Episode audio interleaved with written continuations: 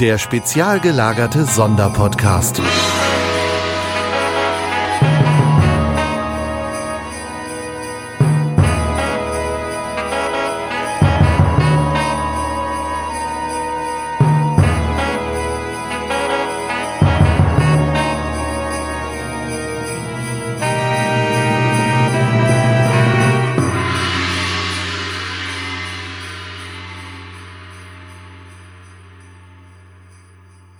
Hallo und herzlich willkommen zum spezial gelagerten Sonderpodcast. Frohe Weihnachten. Es ist der zweite Weihnachtsfeiertag und ähm, wir beschäftigen uns mit dem dritten Teil der Geisterbucht. Ich fühle mich Das heißt- diese Zeitreise immer noch so ein bisschen mitgenommen.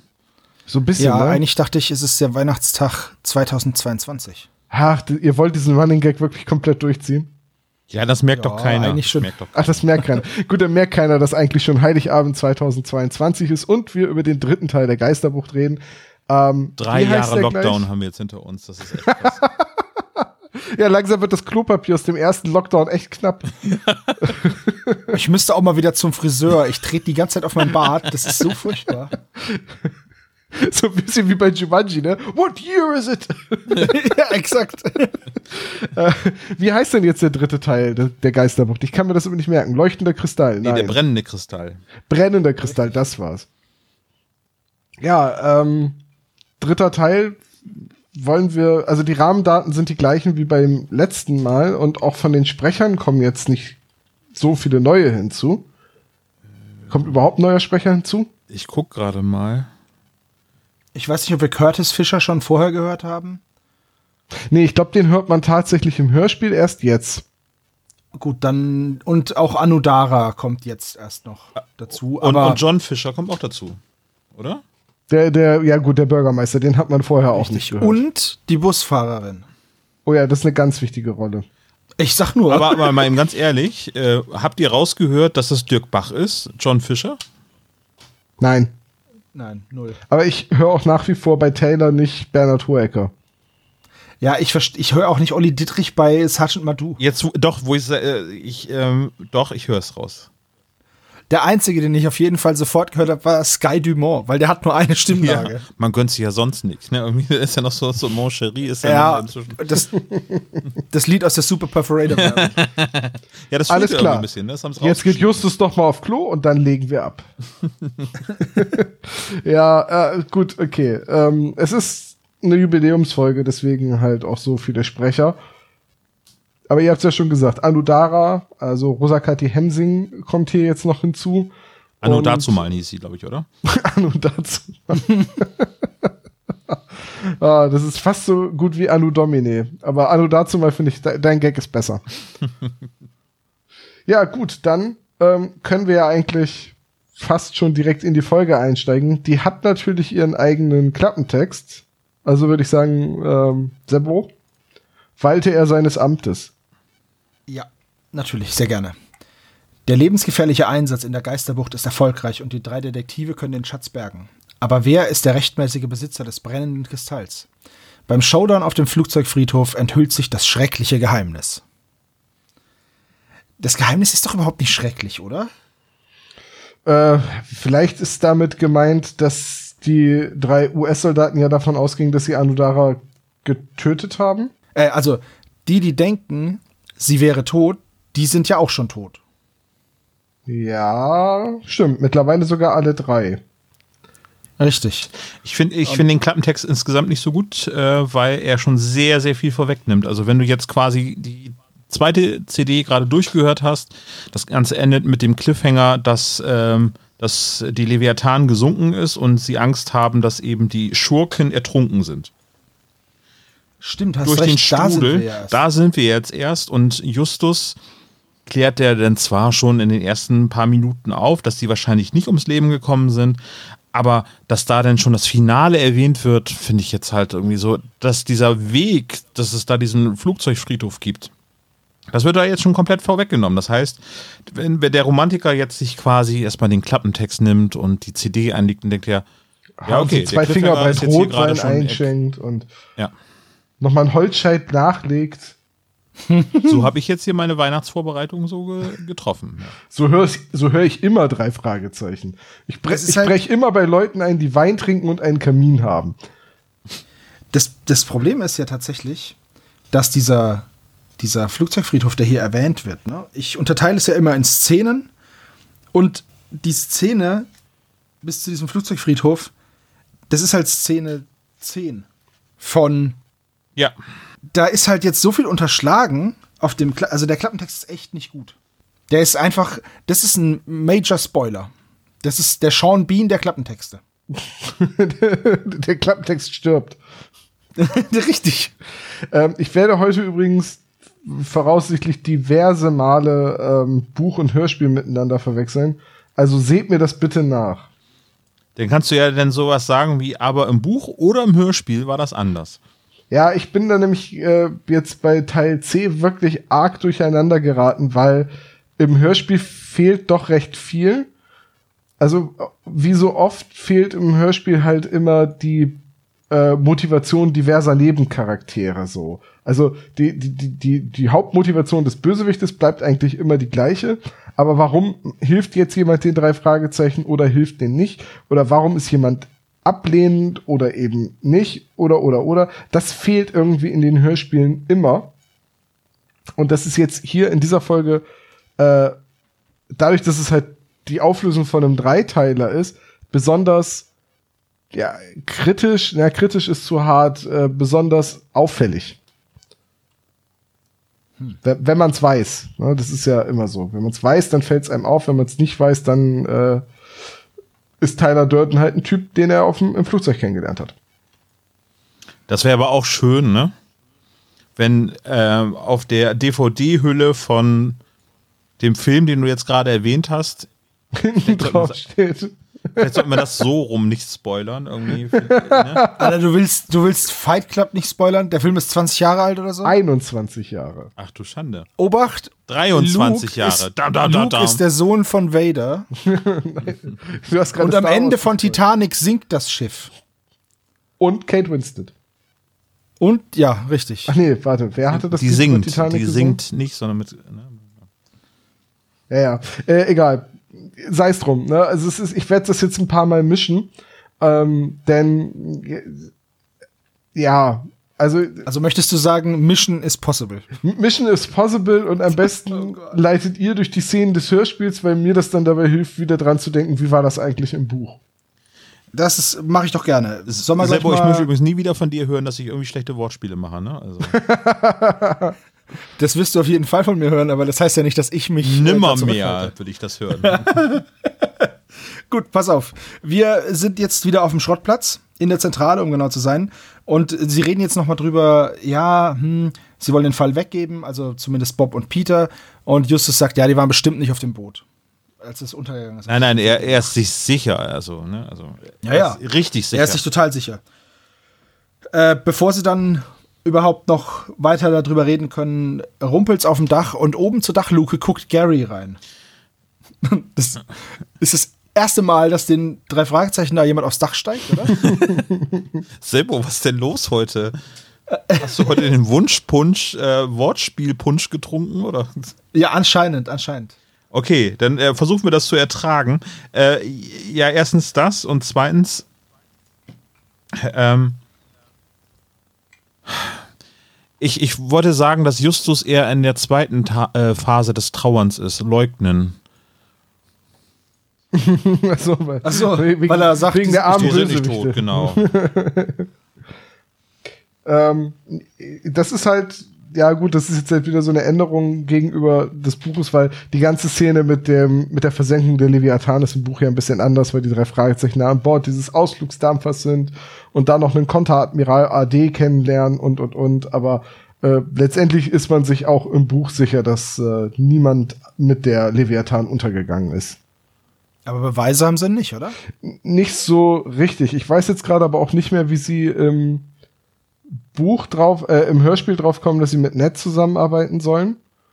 Also mit Äh, das sagt er ihnen. Ishmael. Ja, aber im, im Buch ist es ein bisschen anders. Im, Im Buch treffen sie wieder ein bisschen anders auf ihn und äh, fahren zum Hafen mit Tauchausrüstung und stellen dann fest, dass Ishmael tatsächlich in dieser Marina auch ein Boot hat Und sie misstrauen ihm aber auch die ganze Zeit.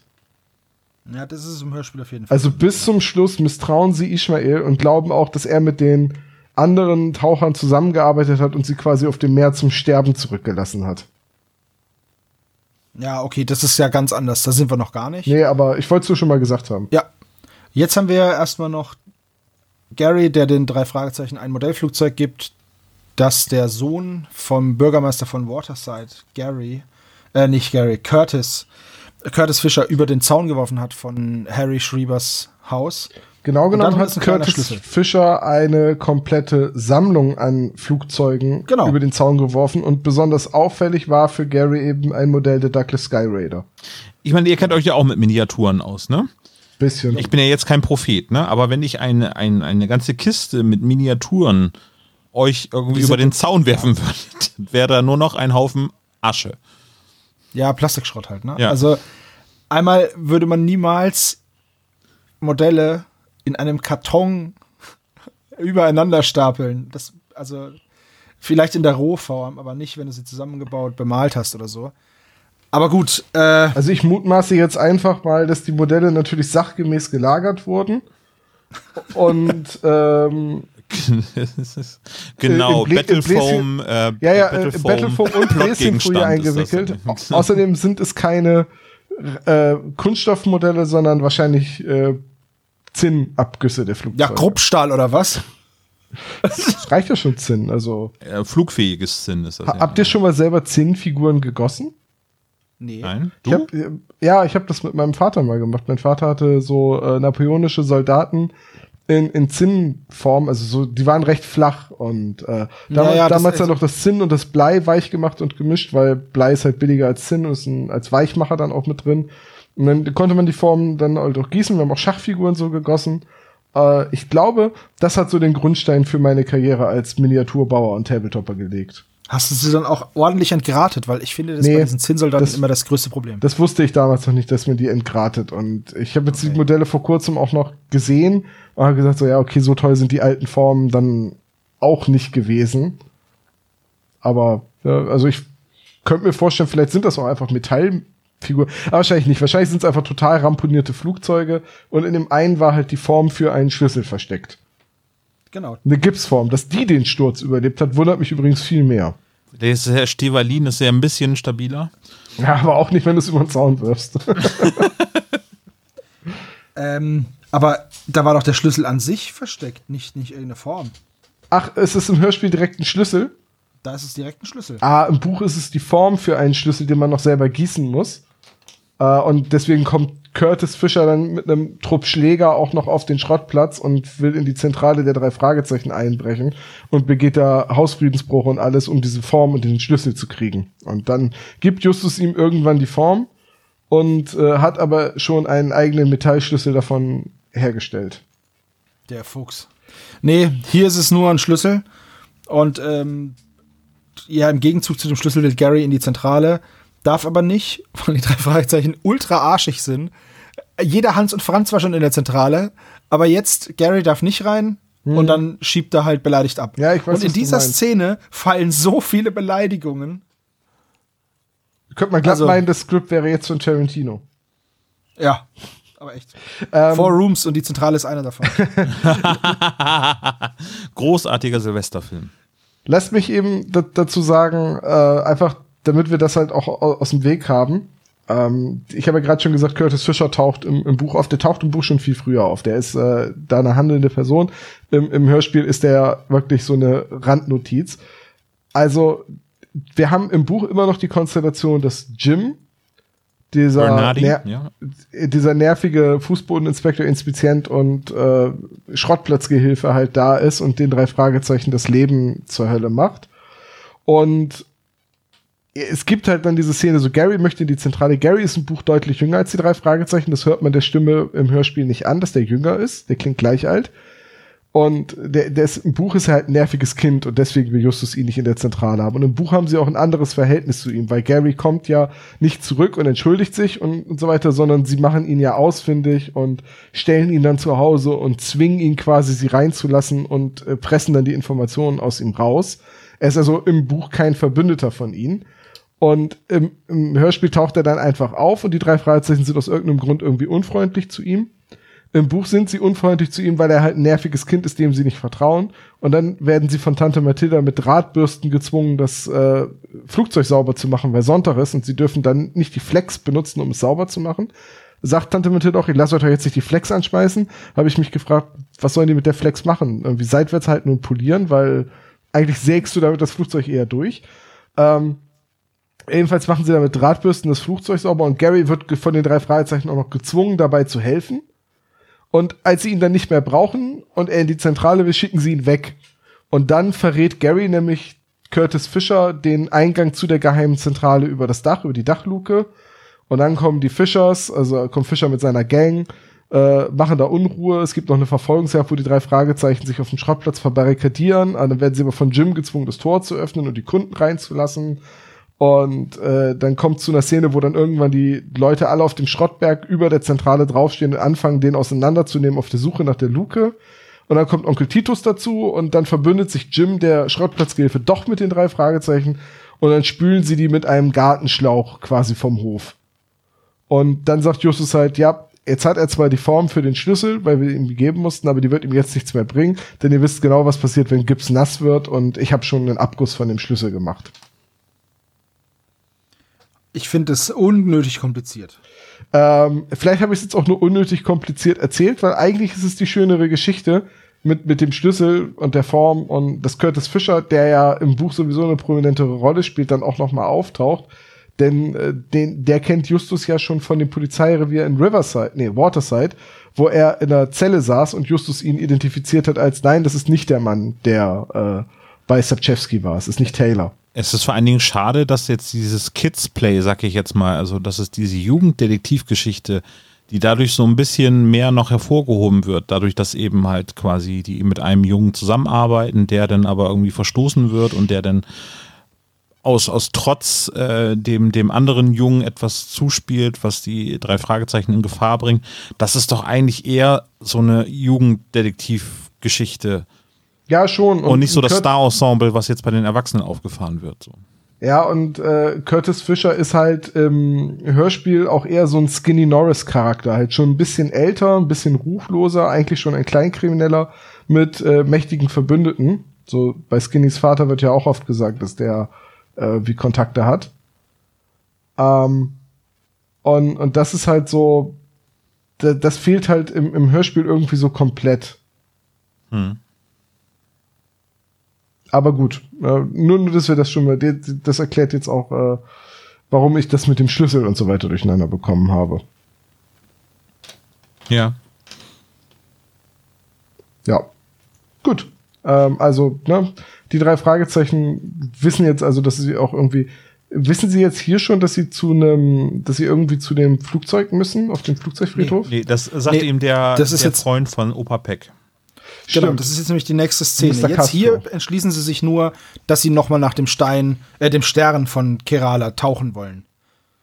Weil Justus ist sich sicher, dass das noch, dass der, der Edelstein noch an Bord der Leviathan ist. Ach ja, genau. Ja, genau. Und jetzt verbünden sie sich dann mit Ned. Genau, jetzt äh, gehen sie zu Mr. Castro dann. Ähm, das ist ein Pokerfreund von äh, Peters Opa. Ja, der alte Fiedel. Genau. Und Und da erfahren sie eben noch ein bisschen was über Schrieber und Fischer, dass die in Indien stationiert waren, dann auch ein bisschen was über Anudara und ja, dann erfahren sie auch, dass der dritte Mann auf dem Bild, wo sie nicht wussten, wer das ist, auf dem Bild sind ja Fischer, Schrieber, Anudara und Maruthas, der Pfandleier. So. Und das ist dann die nächste Anlaufstation. Sie gehen dann zur Witwe von Maruthas. Ja. Und ja, die fragen sie dann eben aus über Schrieber und diesen roten Saphir, also über den Stern von Kerala. Und die erzählt dann halt was von einem Fluch und dass solange, also sobald sie diesen Stein hatten, dass da halt alles in die Hose ging. Und ähm, Fischer hätte den Stein beim Poker gewonnen und wurde dann ständig verfolgt, also hat sich verfolgt gefühlt. Dann sind die alle wieder zurück in die Staaten, also aus Indien raus. Und der Maruthas hat die Pfandleihe eröffnet. Irgendwann kam der Fischer und wollte Geld, um nach Indien zu fliegen und hat dafür seine Fliegeruhr verpfändet. So. Und eine Woche später war er dann tot. Und ähm, Maruthas wurde dann krank und ist dann auch gestorben. Und für die Frau steht fest, das ist der Fluch des Steins. Das ist auch so leicht anders, weil ähm, im, Buch in der ersten Szene, wo die Frau auftaucht, bedroht sie die drei Fragezeichen ja sogar mit einer Schrotflinte und will sie auf keinen Fall ins Haus lassen. Ja. Und hier ist es jetzt so im Hörspiel, sie lässt sie dann ja rein und setzt euch. Und im Buch ist es halt so, nein, ihr kommt hier nicht rein. Ich will euch auf keinen Fall ins Haus lassen. Und dann sagt Justus noch, wollen wir auch gar nicht. Wir wollen nur Informationen und halten sich wieder an der Tür. So kleine, aber feine Änderungen. Ich habe halt nicht verstanden, warum die im äh, Hörspiel dann unbedingt noch reinkommen und man diesen Satz mit dem setzt euch einbaut, wenn man das genauso gut hätte an der Tür klären können. Ja, das sind, das sind auch immer so Sachen, die ich nicht nachvollziehen kann.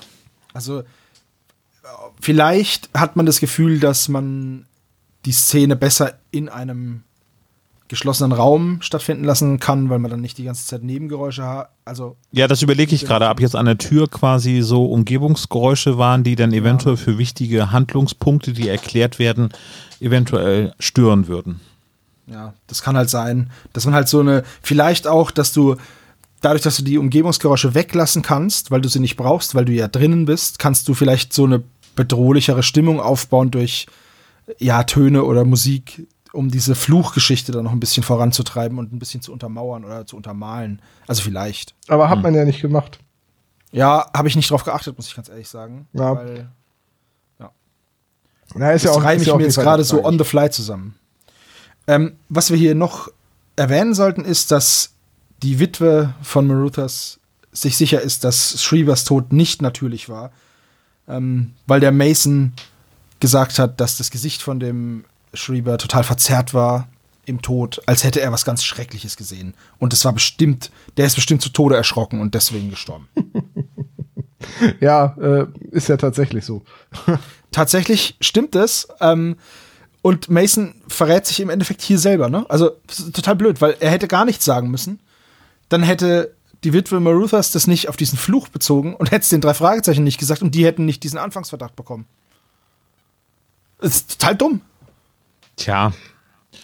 Ob das jetzt Ja. der Knackpunkt an seinem schlechten Plan war, das weiß ich auch nicht, aber ja. naja, aber es macht's nicht besser. Ja, das ist auch wieder richtig, ja. So, jetzt gehen sie also mit Ned tauchen. Genau. Jetzt fahren sie nach San Diego und wollen die Tauchtour beginnen da am So. Touristenhafen und da treffen sie jetzt Ismail aka Nathan Holbrook. Matt Flanders, genau.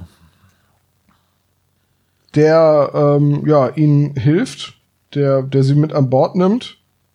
Ja, und sie fassen sofort Vertrauen, obwohl er sie ja eingesperrt hat und oder beziehungsweise in dem Haus eingesperrt worden ist und Er fragt sie noch, wie seid ihr hier rausgekommen? Es ist, es ist im, im Buch tatsächlich so, dass sie bis zum Schluss die ganze Zeit misstrauisch sind, was Ishmael und seine äh, Motivation angeht.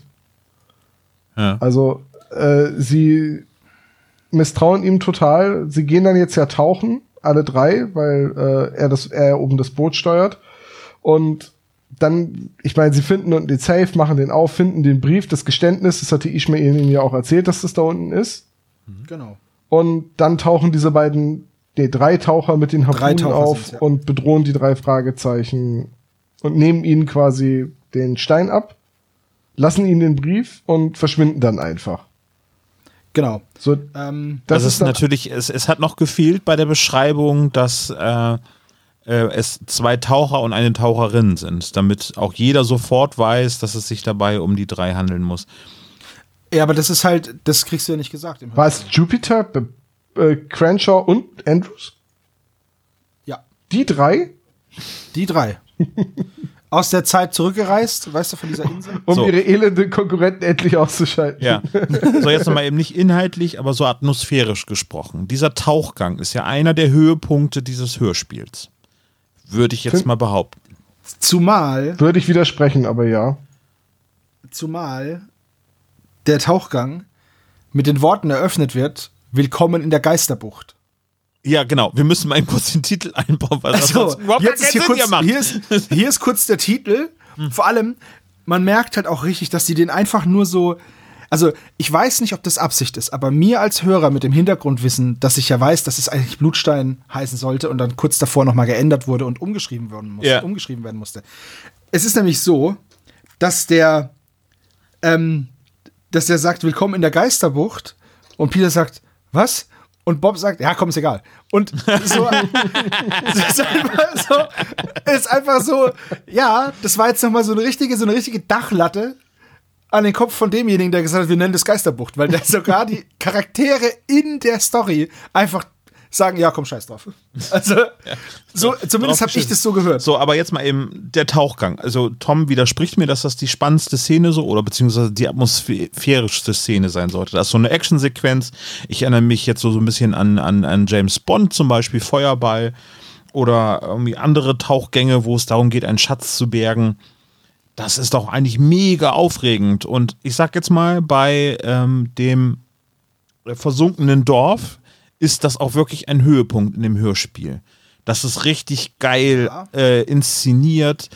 Äh, Thomas Fritsch erklärt, was genau Bob denn passiert bei diesem Tauchgang. Und hier. Ja, weil du aber auch diese Enge erzeugst. Und diese, ja, und jetzt hier, ja, die gehen halt runter. Justus schwimmt um die Ecke und kommt auf einmal mit einer Tüte und da ist dann der Edelstein und dann kommen drei Leute, schnappen sich das und sie tauchen auf danach, das, was auf über Wasser passiert, ist dann schon wieder okay.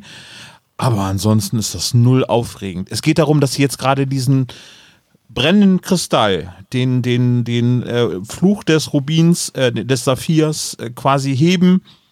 Und es ist total unspektakulär.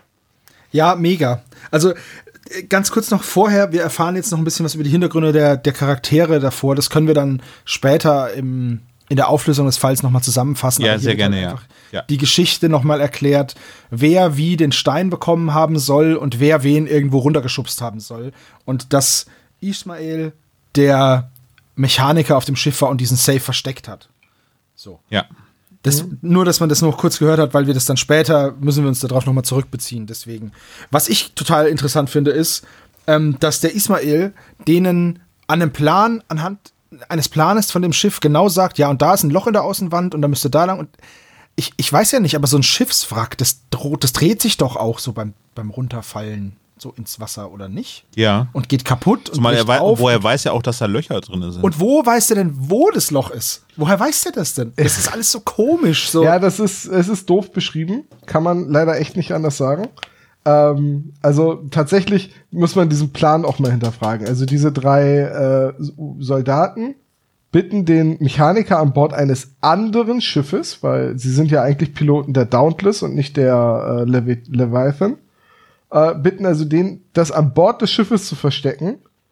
Und er baut dann einen Safe, der so aussieht wie ein Teil des Stahlträgers, versteckt in das Schiff ein ja, aber mit Schlüsselloch. Ein Teil des Stahlträgers mit Schlüsselloch. Also so, sobald keiner von denen mehr Militärmitglied ist, haben die keine Möglichkeit mehr an diesen Tresor ranzukommen, weil du kannst, selbst wenn du auf einem anderen Schiff stationiert bist, kannst du ja nicht einfach auf einen fremden Flugzeugträger draufgehen. Nee. Also, ähm, der, ganze Plan, das zugänglich zu haben. Bitte als Postbote verkleidet. Ist halt, ja, genau. Ich hätte hier ein Paket für Herrn Stahlträger. so, ich müsste ja, einmal ja, Herrn Stahlträger unten. der, der seelenlose Stahlbolzen. ja. äh, und also der, der Plan ist sowieso schon mal äh, dumm. Also das ist einfach ein ganz dummes Versteck auf diesem äh, Flugzeugträger. Und jetzt weiß man es natürlich nicht, aber vielleicht ist diese ganze Flugzeugträger mit der Versenkung in der Geisterbucht halt auch nur reingekommen, weil eben der Titel geändert werden sollte. Das kann ich mir durchaus vorstellen, weil. Und ich widerspreche auch in dem Sinne, dass das eine atmosphärische Szene ist, weil nämlich das wirklich atmosphärische, das, das klaustrophobische, dass die drei Fragezeichen von den Tauchern da unten eingesperrt werden und sich ihren Weg äh, frei machen müssen, indem sie Hebeltechnik benutzen und so weiter.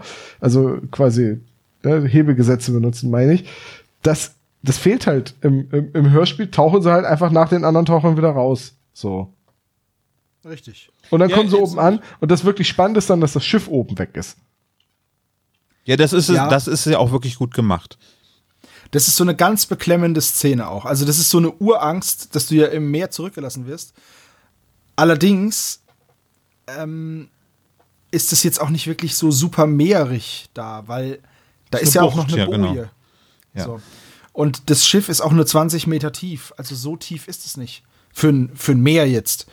Und das wurde ja auch sehr nah an der Küste versenkt und die haben ja Taucheranzüge. Und warum? Ist klar, es ist Sturm. Aber sie sagen, ja, wir werden ja von den Wellen auf die Felsen gedrückt, aber doch nicht unter Wasser. Also, dann nimm doch deine Taucherausrüstung und tauch doch einfach davor. Also, weißt ja. du? Ja. Das ist, ich finde die, ich finde, also ich fände es total gruselig, wenn ich alleine im Meer wäre, umgeben von nichts als Wasser. Das, das ist, glaube ich, das ist eine Horrorvorstellung. Aber da ist jetzt halt eine Boje. Und das ist alles so ein bisschen. Ich weiß schon, was sie damit machen wollten, aber sie haben es nicht weit genug getrieben in meinen Augen, um tatsächlich so einen gruseligen Schreckmoment zu erschaffen. Wisst ihr, was ich meine? Ja, Ja, haben so äh, sie- verpasste Chance, so, ja. Sie sind nicht Ja. lang genug im Wasser dafür. Genau. Ähm, und ich, ich weiß auch gar nicht, ich glaube, diese Anstrengung, diese Gedankengang, was machen wir denn jetzt? Schwimmen wir an Land? Schaffen wir das? Oder halten wir uns hier an der Boje fest? Ist ja im, im Hörspiel auch zusammengefasst auf, äh, wir halten uns an der Boje fest. Richtig. Und Das ist. Das Coolste an der Szene ist der Satz von Peter, hätte Ja, ich ja, doch nur ich- auf meine Mutter gehört. Genau, Und Bob das sagt, wieso, was hat sie denn gesagt? Und er sagt, ja, weiß ich ja nicht, ich habe ja nicht auf sie gehört. ja, und als ich das gehört habe, habe ich gesagt, das ist doch garantiert ein Satz, der im Studio entstanden ist, der quasi rein geschrieben wurde oder der, der spontan reingebaut wurde. Oh, halt, stopp, sag's nicht. Es steht Zitat. aber auch im Buch so. Ja, ist Zitat. Ähm, was aber, und das ist viel lustiger äh, im, im Buch, muss ich an der Stelle leider sagen, ist, als dann die Küstenwache kommt und sie mit einem Hubschrauber rettet, da bin ich mir jetzt im Hörspiel auch gar nicht sicher. Ist das im Hörspiel ein Hubschrauber? Ist ein Boot, oder? Hubschrauber. Nein, nein, ist ein Hubschrauber. Ist ein Hubschrauber? Ah, ich war mir sicher, da wäre schon wieder ein Hubschrauber rausgestrichen worden. Nein, nein, Ähm, nein. Weil den, den hört man ja gar nicht so richtig. Das ist ja jetzt nicht gerade ein sehr lauter Hubschrauber, mit dem die Küstenwache da ankommt. Ja, der Das hat Airwolf ist auf, das. Der Ach hat so. auch auf leise gestellt, das ist doch klar. Schleichmodus, ne? Schleichfahrt. der Hubschrauber ist auf Schleichfahrt. Äh, Ja, da drehen, der sich, hat die, da der drehen so sich die Lappen- Blätter einfach der- nicht. Also, Der hat, sich, der hat so Lappen um die Rotorblätter, dass es nicht so laut ist. Geht, jedenfalls äh, holt die Rettungsflieger, da, also die Küstenwache holt dann die drei Fragezeichen aus dem Wasser, fragt dann, seid ihr unverletzt? Geht es euch gut? Ja, ja, alles bestens. Und dann reden die drei Fragezeichen, während sie gerade äh, in den Hubschrauber gehievt werden. Äh, Justus fällt noch einmal wieder runter, weil er noch mal ins Wasser springt, um den Brief noch mal zu holen und muss dann noch mal hochgehievt werden. Äh, ähm, reden die drei Fragezeichen dann noch drüber, dass ähm, wie sie jetzt bei dem Fall weiter vorgehen und was sie jetzt als nächstes machen. Und dann sagt Justus halt, nee, sagt Bob den recht unüberlegt den Satz, ist doch egal, Erster, die anderen sind doch eh alle tot. Und, und meint damit natürlich die drei Kampfpiloten. ja, ja. Und die Küstenwache kriegt einfach mal spontan Panik und sagt so, äh, Jungs, wenn da unten noch jemand ist, dann müsst ihr uns das sagen. Ihr könnt doch jetzt nicht einfach, nee, nee, alles, alles okay, äh, darüber reden wir gar nicht. Und die Küstenwache ist halt kurz davor, nochmal umzudrehen. Weil sie glauben, dass die drei Fragezeichen da jemanden zum Sterben zurücklassen. Wie krass. Und das fand ich schade, dass, dass das ähm, fehlte so. ja, also der, der Brief wurde dann umständlich von Justus vorgelesen, wo der gerade im Wasser aufgeweicht äh, ist. Ja, das Wichtigste, das Wichtigste Ja. ist ja auch nur die Passage, mein Flugzeug kennt die Antwort. So, das ist der nächste Hinweis einfach auf den nächsten Teil der Schnitzeljagd. Ich wollte gerade sagen, Und- hab ich Bock auf Schnitzel jetzt gerade. Ja. Und was ich ziemlich cool finde, ist, dass sie, dass die Küstenwache den Jungs sagt, sie wurden von einem Ismail Ruby Follow verständigt. Und äh, Justus dann natürlich gleich weiß, ah, okay, Nathan verfolgt die Diebe. Das fand ich ganz cool gemacht, so diesen Wurde, wurde das äh, im, im Hörspiel gesagt, dass das Schiff der Diebe Ruby heißt? Ja, wurde. Ja, Okay. So würde ich auch mein Schiff nennen. Wenn ich eine komplett weiße Yacht fahre, würde ich sie Ruby nennen. es ist ja auch, es, richtig, es ist ja auch ganz cool, weil Ruby hätte ja auch für den Stein stehen können, ne? Klar. Nee, es ist ja ein Sapphire, wäre es denn. ja, aber das ist ja, Naja, wieso? Ist, doch, ist doch ein roter Stein, oder nicht? Ja, aber es ist ein ja, roter ja, aber Saphir. es ist ein roter Saphir. Achso, Weil äh, den Fluch des Rubins gab es ja schon. Richtig. es ist ein Gott sei Dank der ist kann man. Gott sei Dank kann man auch Steine nur rot machen. Also das nächste ist dann einfach rote Jade oder so, was sie suchen müssen. Ich bin da ganz sicher. Genau, Diese- 125, 225 und der rote Jade, äh, nee, warte Tiger. mal, nee, der glühende Jadestein oder sowas. Genau, die. Jadetiger, genau, ja. Der Dämonen. Der, grü der glühende Jadetiger der Dämonen oder so. Nee, Geisterjade oder so. Ja, das wird gut. Ich freue mich jetzt schon drauf. Ja. So, also, ähm, Sie, wie, ja, das ist jetzt wirklich eine ernst gemeinte Frage, weil ich es vergessen habe, dass ich das Hörspiel gehört habe, ist leider schon wieder ein bisschen her. Äh, wie finden Sie dann eigentlich raus, wo das äh, Flugzeug ist, beziehungsweise warum belauschen Sie noch mal den Bürgermeister und seinen Sohn? Also, das kann ich dir sagen. Wir befinden uns jetzt wieder in der Zentrale und sie reden jetzt darüber, dass nur noch diese ominöse letzte Tür gefunden werden muss. Und Justus hat dann einfach mal off-camera mit Captain Murphy, Sky Dumont, telefoniert und ihn gefragt, weil das war ja der Captain von dieser Leviathan, wo er denn, was er denn mit den Flugzeugen gemacht hat, die auf dem Flugzeugträger waren. Und da sagt er halt, ja, die sind entweder verschrottet oder äh, verkauft, aber Fischers Flugzeug steht in Arizona auf so einem äh, Flugzeugfriedhof. Ah, okay, dann haben sie es da wieder ein bisschen gestrafft und zusammengefasst, weil eigentlich ist er gar nicht der Kapitän der Leviathan. Als er an Bord der Leviathan war, war er noch kein Kapitän. Und er ist Admiral AD und ruft dann im Versorgungsamt des Militärs, also im Archiv, Militärarchiv an, gibt sich als Admiral zu erkennen und kriegt dann die Auskunft, wo das Flugzeug abgeblieben ist. Ah, okay. Und Ja, nee, wir, wir, Captain Murphy weiß jetzt außerdem auch noch, dass Anudara nicht nur eine verstoßene Prinzessin und indische Geheimagentin ist, sondern auch noch eine Juwelendiebin. ja, er kannte die. Das ist eigentlich auch etwas, was eigentlich Ismail den drei Das, Fragezeichen ich verstehe auch nicht, warum jeder äh, weiß, wer Anudara ist. Das ist doch eine Scheißgeheimagentin. Was ist denn das? Die hat dieses Wort geheim in Geheimagentin halt total vernachlässigt. Was Du, ist denn mit der? Ich habe gerade eine Pepper Woods Folge mit meiner Tochter geguckt und äh, da gründet äh, Luzi Locke einen Geheimclub und jeder, äh, der ein Geheimwort sagt, ist ein Mitglied. Und es verplappern sich alle und gerade die Erwachsenen, sodass am Ende alle in dem Geheimclub drin sind. Ich glaube, so ähnlich ist es so zustande gekommen. Ich packe den. Link von Pepper Woods einfach mal mit in die Shownotes rein. Ich habe gerade erst was bei äh, QI, dieser britischen Panel-Show, gelernt, dass es eine Gruppe von deutschen Spionen gab, die alle am ersten Tag ihres Einsatzes äh, während des Zweiten Weltkrieges verhaftet worden sind als Spione. Der erste Deutsche ist halt morgens um neun in den Pub gegangen und wollte einen Cider trinken, obwohl es schon seit Jahren das Gesetz gab, dass erst nach Mittag Alkohol ausgeschenkt werden darf.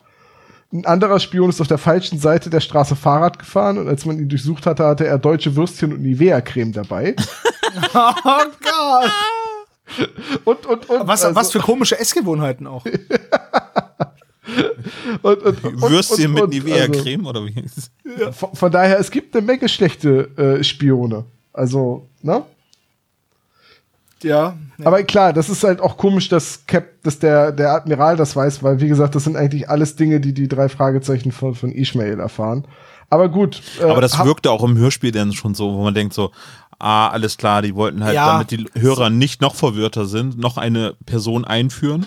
Und halt wieder eine Szene, wo die drei Fragezeichen erst irgendwo hinfahren und ihre Motivation erklären und warum hilft derjenige ihnen dann? Ja, weil die drei Fragezeichen ihm halt die ganze Geschichte erzählen und er sie dann, er ihnen dann glaubt und so weiter. Das ist schon okay, dass an der Stelle gekürzt wurde.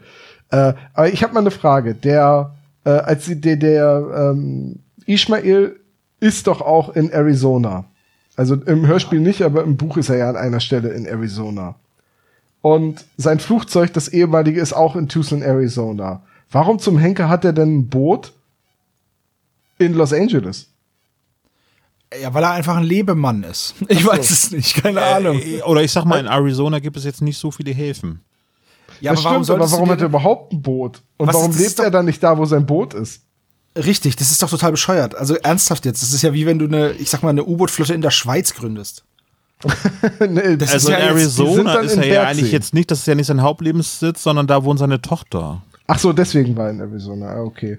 Naja, gut, okay. Naja, gut.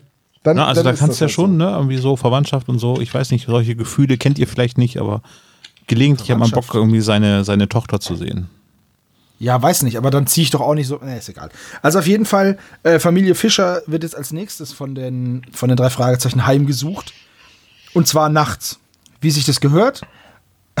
Man geht natürlich nachts dahin und äh, Justus, Peter und Bob sitzen im Gebüsch vor dem Fenster und belauschen jetzt Curtis und seinen Vater, die sich hart darüber streiten, was Curtis für ein Idiot ist und dass er mit dem Schweißbrenner die Butze von dem Sapchewski abgefackelt hat.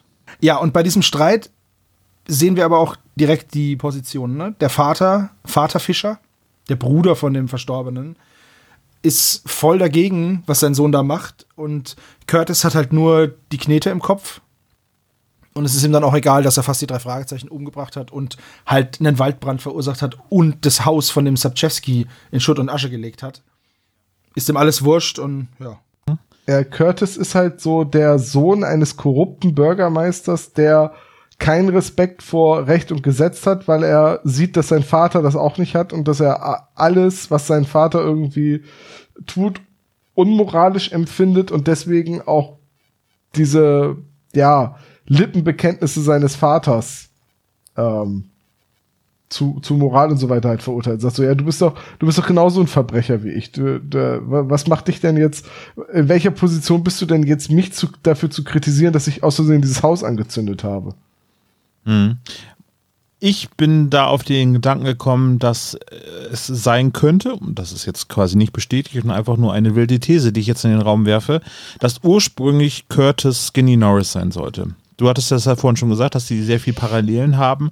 Und ich glaube, dass ähm, das ursprünglich, oder ich könnte mir gut vorstellen, dass es vorgesehen war, dass Skinny Norris sozusagen in diesem Hörspiel oder in diesem Buch auch auftritt. Und dass sie das jetzt einfach nur, weil die vielleicht redaktionell in, äh, entschieden haben, dass äh, Skinny Norris dann nochmal zu viel wäre für diese Geschichte, äh, dass sie den halt einfach umbesetzt haben, sag ich jetzt mal vorsichtig. Das könnte sein, es ist nicht komplett unrealistisch, aber wir haben halt keine Belege dafür, ne? Aber dann, nee, müsste nee, ja auch, dann müsste ja auch der Fischer eigentlich in Norris sein. Ja, es ja. muss ja nicht dann unbedingt der Sohn des Bürgermeisters gewesen sein, sondern es kann ja auch eine Szene sein, wo Skinny Norris sich mit seinem Vater unterhält. Ja, ja, nein, aber auch der Pilot. Ja, oder also da gab es kein verwandtschaftliches Verhältnis. Oder es ist ein entfernter Onkel, oder, oder, oder. Ja, das, ja, gut, okay. Das würde schon passen, aber so, es passt aber eigentlich ganz gut rein, so, ne? So vom Typ her ist das im Prinzip ja eine Blaupause von Skinny Norris. Ja, ja es, es ist halt das etwas ältere Ekelpaket. Es ja. gibt aber auch mehrere Ekelpakete, leider. Äh, deswegen ja. Naja, egal, wie dem auch sei. Ähm, sie verfolgen dann Curtis, der Wut entbrannt aus dem Haus stürmt, zu einem Bungalow. Schöne Autoverfolgungsjagd, die, die off-camera stattfindet natürlich. Und ja, in dem Bungalow ist Sergeant Madu. Der wohnt da wohl. Mit seiner Mutter. Mit Mutter Madu, Mama Madu. Ja. Ähm, Mama Madu. Und äh, Curtis erpresst jetzt den äh, Sergeant und will Geld für die ausgeführten Arbeiten. Und als die drei Fragezeichen das hören, gehen sie dann eben rein und stellen Curtis zur Rede. Und im Endeffekt ist die Quintessenz von Hause und nimm dir einen Anwalt. ja, so. weil, weil, jetzt reden wir mit Sergeant Madu, das ist sowieso alles viel spannender, was er zu erzählen hat. Richtig. geh, geh mal weg, du kleiner, kleiner, äh, möchte gern Krimineller und so. Ja. Ich muss diesen Satz mit dem Geh mal nach Hause und nimm dir einen Anwalt auch komplett überhört haben, weil ich mich nämlich beim, nach dem Hören gefragt habe, wo ist der eigentlich hin? Warum ja, war der nicht mehr da? Der wurde heimgeschickt und äh, ja. Ohne Abendessen ins Bett. Ja, der war auch ziemlich angefressen, ist dann wieder nach Hause gefahren. Und hat sich dann wahrscheinlich noch weiter mit seinem Vater gestritten oder so irgendwie. Hat ähm, sich dann Anwalt genommen. Und jetzt ist eben, jetzt wird hier, jetzt fragt Justus eben den Madu nach seiner Motivlage oder was er für ein Spiel überhaupt spielt und nennt da eben drei Möglichkeiten. Einmal, dass er mit dem Rashura unter einer Decke steckt, dann, dass er versucht, den Stein dem Rashura abzujagen und dass er praktisch einfach ein ehrlicher Polizist ist, der aber, der aber eine ziemliche, ja, einen Freibrief hat für das zu machen, was er halt machen muss, um den Rashura oder den Stein ähm, dem halt habhaft zu werden. Wobei äh, dritte Option Justus am liebsten wäre. Ja. Und wenn äh, er ihm das so anbietet, du kannst eines von den drei Sachen sein, dann würde er natürlich, um allen Komplikationen aus dem Weg zu gehen, natürlich sagen, ja, ja, ich bin das Dritte. so. Ja, richtig. Also wenn er schuldig wäre, hat Justus ihm im Prinzip ein super Motiv gegeben, doch der äh, Gute mega. zu sein. So, genau. Super Alibi. er hat ihm ein Alibi gegeben. Also ich finde, Sergeant Madu ist halt einfach der zwielichtigste Charakter da drin. Ja. Der Mahü Mahot und nur weil er Polizist ist, das heißt doch nichts. In den USA heißt es wirklich nichts. Gut, er ist Inder, aber naja. So, und wird denn wirklich Indisch gesprochen? Ich, ich, ich spreche, also mein, mein Indisch ist ein bisschen eingerostet. Naja, es hätte ja sein können, dass ihr das irgendwie noch nach. Also, Klar. wer hier sich verliert auf Google Maps, ne? Dem Ja, traue ich auch zu, dass man das Hörspielskript zur Hand nimmt und das nochmal eben bei Google reinhaut. Ja, und ne? dann steht im Hörspielskript nur in eckigen Klammern indisch. Ah, okay, ja. Also ich habe jetzt nicht nachgesehen, aber da müsste ja jemand schon wirklich sehr gut sein, um das dann in Lautschrift mitzuschreiben und so weiter. Man hätte das vielleicht mal so einer Spracherkennungssoftware vorspielen können und gucken, was die sagt. Vielleicht Aber- haben wir ja einen indischstämmigen Hörer, der das übersetzen könnte. Das kann ja sein. Ja, oder jemand, der in Indien lebt. So, das kann ja auch sein. Oder jemand, der in Indien lebt. Oder vielleicht beides. Jemand indischstämmigen aus Indien, der zufälligerweise deutscher Hörspieler wird. Und dann auch noch uns. Oh Mann, die Chancen sind verschwindend klein. Ja, okay, es wird immer, es wird immer unwahrscheinlicher, stimmt schon. Ja, gut. Und jetzt hier bekommen wir die, in Anführungszeichen, wahre Sicht der Dinge. Wir wissen es ja immer noch nicht. Es stellt sich dann heraus, dass es genauso war. Aber hier bekommen wir jetzt die Geschichte erzählt, wie die drei Männer in den Besitz dieses Steins gekommen sind. Und zwar hat Fischer den nicht verloren, sondern gewonnen. Und zwar gegen Anudara, die den Schatz gestohlen hat, also diesen äh, Schatz des Maharaja. Und dann hat Fischer sie gezwungen, sie zu dem Versteck zu bringen. Dort hat sie ihm nicht alles gegeben, sondern nur ein bisschen was. Daraufhin hat er sie in so einen Spalt geschubst. Und ähm, der, der Komplize dieses Raubes ist Rashura. So, also Anudara und Rashura haben damals diesen Maharaja-Schatz gestohlen. So. Und als dann der Shriver aufs Revier kam, jetzt dann viele Jahre später, als er schon alter Mann war, und von diesem Rachegeist Rashura erzählt hat, ähm, ist, ist ähm, Madhu auf ihn aufmerksam geworden. So. Weil der ja immer noch auf der Suche nach dem Stein ist. Hm. Und ja, im Endeffekt wissen wir jetzt, dass Nathan und Madhu beide Rashura jagen und sie diesen Schlüssel zur letzten Tür halt irgendwie, den haben sie oder brauchen sie und ja, als es zur Sprache kommt, bläst Justus dann zum Aufbruch und sagt dann so, na, wir müssen los, oh, again, ich bin so müde, tschüss. Oh, ich bin furchtbar müde, genau. Ja, Sehr schlecht geschauspielert, oder? ultra. Ja, nee, aber das ist schon. Es ist absichtlich so schlecht. Ich weiß, es ist von Justus schlecht geschauspielert. Ja, Ja, ja. also ich wollte gerade sagen, es ist von, von Oliver Rohrbeck so gut geschauspielert, dass es klingt wie schlechtes geschauspielertes Justus. Wobei Bob Genau. natürlich in der Situation auch wieder so blöd ist und es nicht schnallt, dass Justus gerade schaut. Ja, das hätte ich normalerweise eher Peter zugetraut. Hä? Was? Wie? Warum? Das, das Ding ist, warum haben die drei Fragezeichen nach 150 Fällen zu diesem Zeitpunkt Immer noch nicht, kein Codewort. War, ja, eben. Warum haben die nicht ein Codewort? Dass du einfach sagst so, ach, möchte doch jemand eine Tasse Tee und das ist dann einfach der, der, der, der Code für einen Aufbruch. Ja. ja, vielleicht hätte Peter ja den Rotkelch hier Fliegenschnapper. Rotbauch Fliegenschnapper. Ja, der Rotkelch. Ach, echt? der kommt aber im Buch vor, ne, Tom? Nein, Nicht? nein. Im Buch zieht Justus jetzt einfach ein K.O.-Spray und schaltet sowohl Sergeant Madhu als auch die Mutter aus. Nein. Doch, sein Anti-Inder-Spray. Vom Justus-Gürtel. Bad Anti-Inder-Spray. Er hatte mich ganz kurz, hatte er mich. Ganz, ganz kurz. Ganz kurz. Ernsthaft? naja, irgendwie so ein 0,0001 äh, Bruchteil eines äh, Momentchens. Also entweder mehr oder weniger Glühwein, aber eins von beiden. Dann bitte mehr. Lemminge Drogenberatung. Nehmen Sie viel. Ach ja, müssen wir den Joshua-Link auch noch mit reinpacken. ne? Naja. So schön, ey. Okay. So, am nächsten Vormittag sind sie dann im Strandcafé und ich finde, das ist so ein krasser Bruch einfach ähm, mit der mit der Spannungskurve, oder? Ja, das ist so ein bisschen ähm, so nach einem Lebensberatungshilfe, so bitte entschleunigen Sie Ihr Leben. Ja, Gehen Sie mega. mal in ein Café und atmen Sie einfach mal durch. Ja, aber das ist nicht Entschleunigen des Lebens, sondern das ist halt Vollbremsung mit Hand. So, also, Jetzt, jetzt, jetzt! Gehen wir erstmal einen Kaffee trinken, genau. Ja, sie müssen So. sich halt erst wieder mit Mr. Mason treffen. ja, aber den hast du zu dem Zeitpunkt halt einfach schon komplett vergessen. Also, ja, weil er sich im Hörspiel auch nicht ganz so verdächtig macht im, im Mittelteil wie im, in den Büchern. Aber stimmt schon. Aber sie verdächtigen ja, ihn ja auch schon in der Mitte der Geschichte, dass er irgendwie auf einmal Dinge weiß, die er gar nicht wissen kann. Er muss irgendwas mit Raschur. Ja, so aber durch äh, die Generaltat, dass er vergiftet worden ist, ist er natürlich erstmal von allen Zweifeln erhaben, so, ne? Ja, das stimmt schon. Es ist ja, es ist ja auch echt ein ziemlich gutes Alibi, ne? Also muss man ja schon mal sagen. Ja. Aber auch wieder dann der Plan, sowas von gefährlich, weil die hätten den ja auch woanders vergiften können.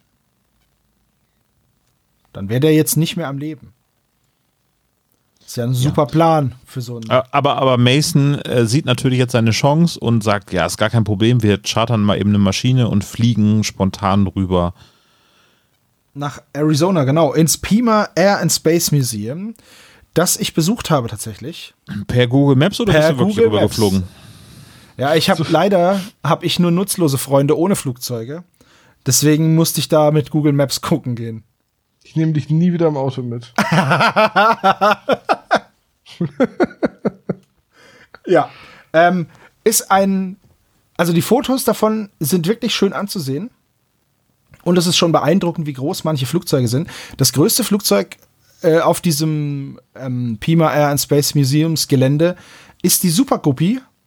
Und die ist schon echt groß. Also man sieht da einen Haufen Flugzeuge von oben aufgereiht, verschiedenster Arten, also Wasserflugzeuge, Militärflugzeuge, äh, so, so Linienflugzeuge und so, Propellermaschinen, Düsen, alles Mögliche ziemlich Musst cool. du echt aufpassen, dass du nicht zwei Guppies zusammenhältst, weil wenn du zwei so super Guppies hast, mhm. ne, hast du auf einmal das ganze Aquarium voll. Richtig, deswegen gibt es davon auch nur einen. Das ist der ganze Flugplatz voll damit. Ganzer Flugplatz voller Guppies. Nein, das ist aber schon ziemlich cool und ähm, am Anfang denkt man sich, na ja, so groß sind doch die Flugzeuge nicht. Da sind aber auch überall mal so Autos dazwischen. Also nicht zwischen den Flugzeugen, aber in der Nähe stehen Autos und dann merkt man so, oh hoppla, das ist dann doch schon groß. Und da sind auch Hubschrauber auf diesem Gelände. Also würde ich da wohnen, würde ich da mal hingehen und mir das anschauen, weil es wirklich, ja. sieht wirklich interessant aus. Fun Fact, Tom, da sind auch übrigens die beiden Hubschrauber, die sie aus den alten drei Fragezeichen-Folgen rausgeschnitten haben. ah, da haben die die hingebracht. Das ist ja cool. Ja, genau. Das sind diese Plothole-Hubschrauber. Daneben ist übrigens auch noch so ein wirklicher Schrottplatz, wo die Flugzeuge auseinandergebaut werden, weil das ist ja ein Museumsgelände. Und ja. das ist so ein bisschen, ich weiß nicht, aber Flugzeugfriedhof sagt man doch nicht. Also in Sinsheim ist doch auch nicht das Auto- und Technikfriedhofsgelände. Oder? Sondern. Nee, Friedhof ist es eigentlich nicht, weil es ja ein, äh, ne, es ist ja ein Museum. Richtig. Ein Friedhof ist es ja eigentlich, wenn die da zum Abwracken einfach in der Wüste rumstehen, ohne nähere Verwendung. Genau. Gibt's ja auch. Gibt's auch, ja, ja. Sieht auch spannend aus. Aber ja, also das könnt ihr euch mal anschauen auf Google Maps. Einfach nur Pima Air and Space Museum eingeben. Dann könnt ihr euch das anschauen und könnt da drüber laufen über, diesen, über dieses Gelände. Ich finde es ganz cool. Ja, nur so viel zu diesem Pima-Museum. Ich hatte einen ganz, ganz kurzen Aussetzer, als du Pima gesagt hast. Und ich habe gesagt, warum sagst du jetzt nicht Pima Daumen? also, morgen früh um 8 Uhr geht's los. Ist natürlich auch wieder vollkommen okay, dass die drei Fragezeichen Jugendliche einfach mal ganz entspannt mit irgendwelchen Leuten nach Arizona fliegen. Ich meine, hey, Jet Set Live und so. Aber okay. Sie fliegen dann dahin und das ist auch sehr gerafft alles, weil sie sind dann auch, die kommen dann nicht erst an und machen das, sondern die sind dann direkt in einem Shuttlebus, also in so einem. Naja, auf so, so einem äh, Flugzeugfriedhof ist doch bestimmt auch eine äh, Flugzeugfriedhof-Landebahn. Ja, also das ist eh alles so ein bisschen komisch, wie die das jetzt wieder wo was ist und wie schnell die von A nach B kommen. Aber ja. okay, ich denke das mal. Ist übrigens ganz, ganz faszinierend. Ich habe die Folge jetzt ewig nicht gehört und daran, wo ich mich erinnern konnte, als du äh, damals das vorgeschlagen hast, dass wir hier die äh, Geisterbucht machen, habe ich gesagt, ach, das ist das, wo die da in der Wüste mit dem Flugzeug landen. Das ist die einzige Sache, woran ich mich erinnern konnte. Aber das ist halt total unwichtig. Ja, ja. Tatsächlich. Warum ist das ist denn bitte hängen geblieben? Ich normalerweise schlafe ich nach einer Viertelstunde ein und das passiert relativ am Ende. Vielleicht hast du in dem, an dem Abend irgendwie schlecht geschlafen und bist aufgewacht. Das könnte sein, ja. Ja, sie kommen dann da an und sind dann auch schon sofort in diesem Bus, in diesem Shuttlebus, der da rumfährt mit der Busfahrerin. Und ähm, dann kommen sie zu der richtigen Flugzeugnummer, steigen aus sagen zu Mason und dem Piloten, der auch die ganze Zeit dabei ist, er möge doch bitte, die mögen doch bitte in den Bus bleiben, gehen dann dahin und dann machen sie die Flugzeugtür auf und Überraschung, die drei Bösewichte sind drin. Mit einer Knarre und schwitzen sich voll zusammen, weil das Ding steht in der prallen Sonne. Das ist Vor ja, allen Dingen, äh, wenn die drei Detektive sich jetzt nicht entschlossen haben, sofort dahin zu fliegen, ne? Wie lange wären die denn da drin gewesen? ja, jetzt, jetzt, jetzt stelle ich dir eine Frage. Wir wissen ja, um welches Flugzeug es sich handelt. Das ist eine einsitzige Maschine. ähm, Sei froh, dass es keine Cessna war. Ja, Moment, Moment. Ähm, das habe ich mich nämlich auch gefragt.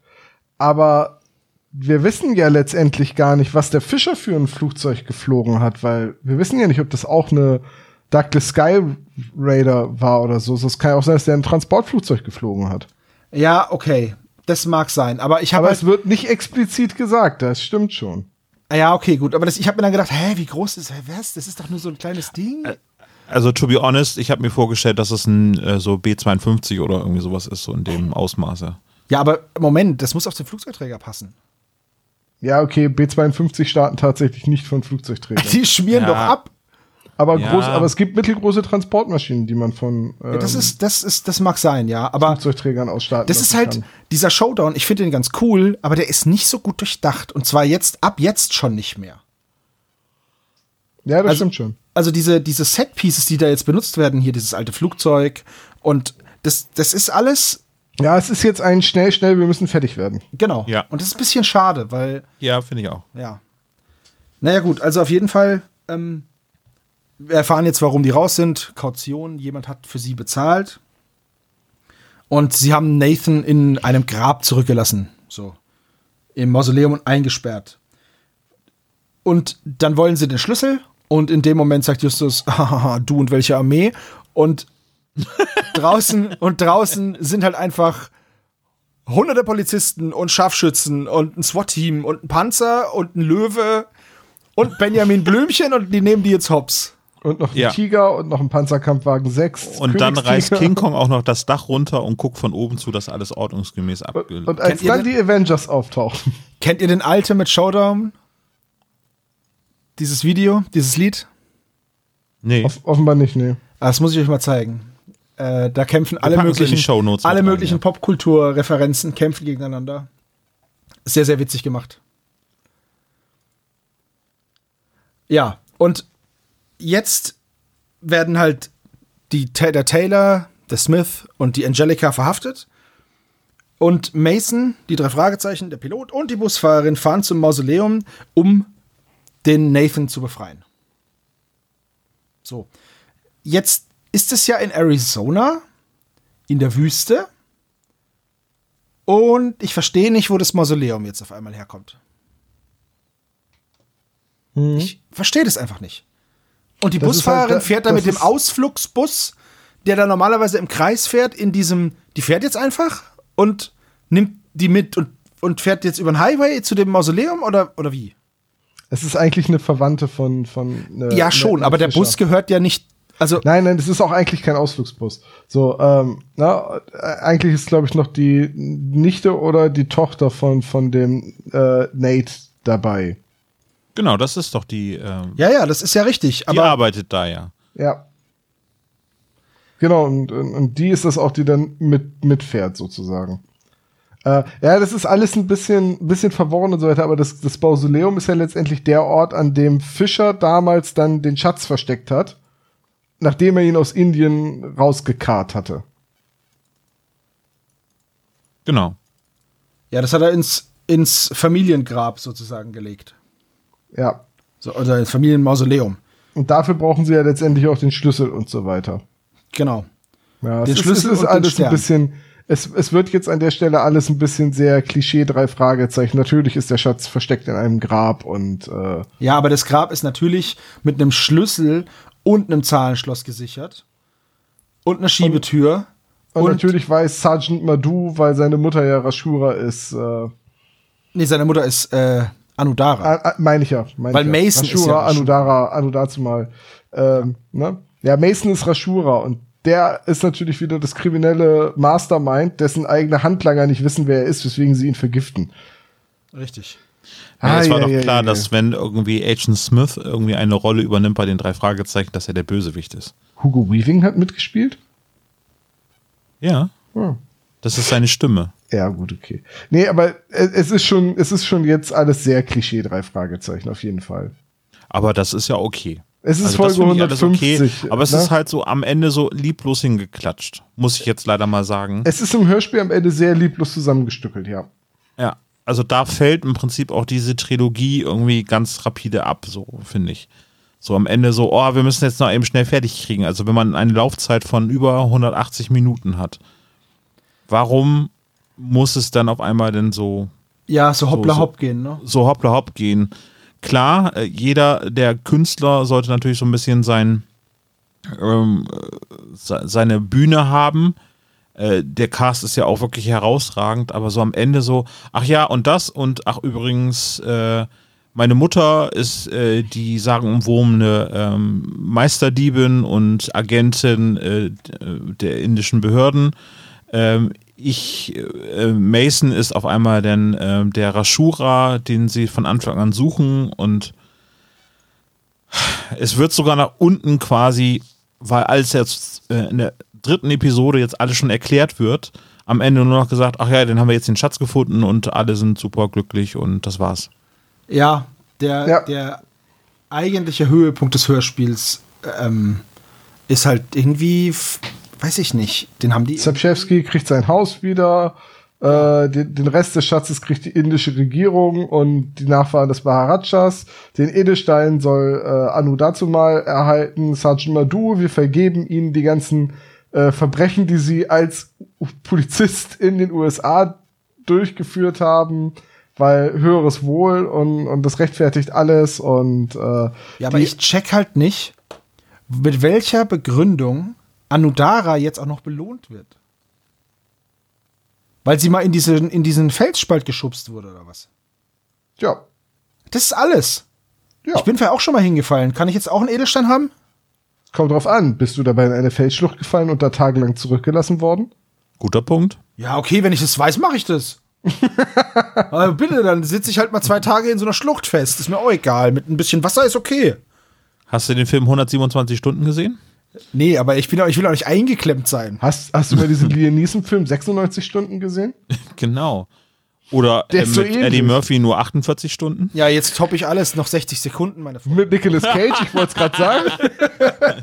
Wir wollten jetzt nicht von deinem letzten Sex reden, sondern Du Trottel! oh Gott.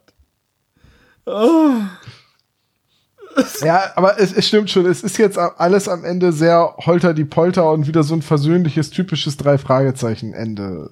Ja, aber es, es ist mir jetzt in dieser Szene.